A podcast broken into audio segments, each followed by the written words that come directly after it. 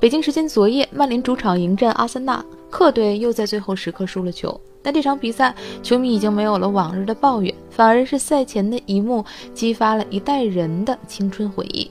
如您所知，本赛季后，教授将结束自己长达二十二年的枪手执教生涯，也就是说，昨夜是他最后一次以阿森纳主帅的身份造访老特拉福德球场。赛前，红魔给予了枪手功勋主帅。最高规格的领域。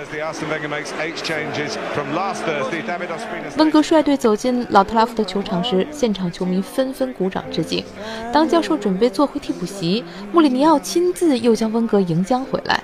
他让教授和曼联的功勋老帅弗格森进行交流。老爵爷为自己英超赛场昔日的老对手送上了纪念品。而后，弗格森、温格再次邀请穆里尼奥过来，三位传奇主帅同框，留下了永恒的一刹那。说实在的，过去温格在老特拉福德温馨的回忆不多，尽是苦涩。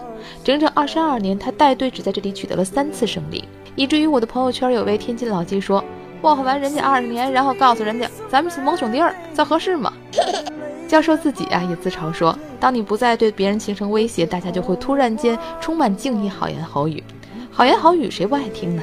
但有些敌意，放远了观察，竟然也成了温馨逗趣的往事。”您还记得那些年爵爷和教授之间互撂的狠话吗？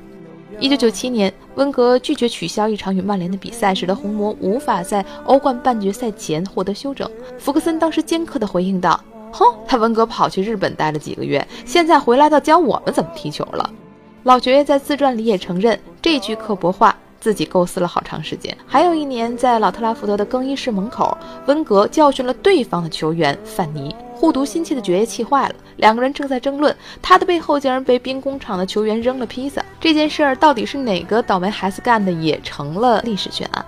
五年前，当爵爷退休时，两个人持续多年的恨意随之画上句号。当时温格表态：“我曾经有过和福克森先生关系非常紧张的时候，但现在我很愿意见他一见，和他分享一杯美酒。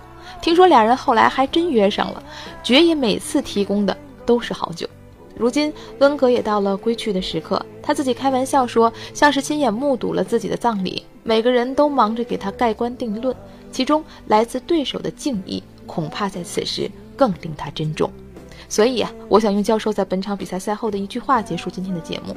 他说：“人生就是如此，有时候有些大事会以失败告终，但这样的美好时刻也会同时出现。”我得承认自己忽略了后半句，注意力都集中在了“失败”二字。到底教授还是承认了失败，并仍在尽力释怀。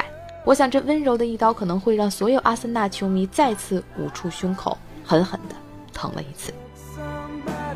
三分钟热度，重归体坛原点。我是张文。收听往期节目呢，您可以在微博上搜索“文体”，文是新闻的文哦。我们隔天再见。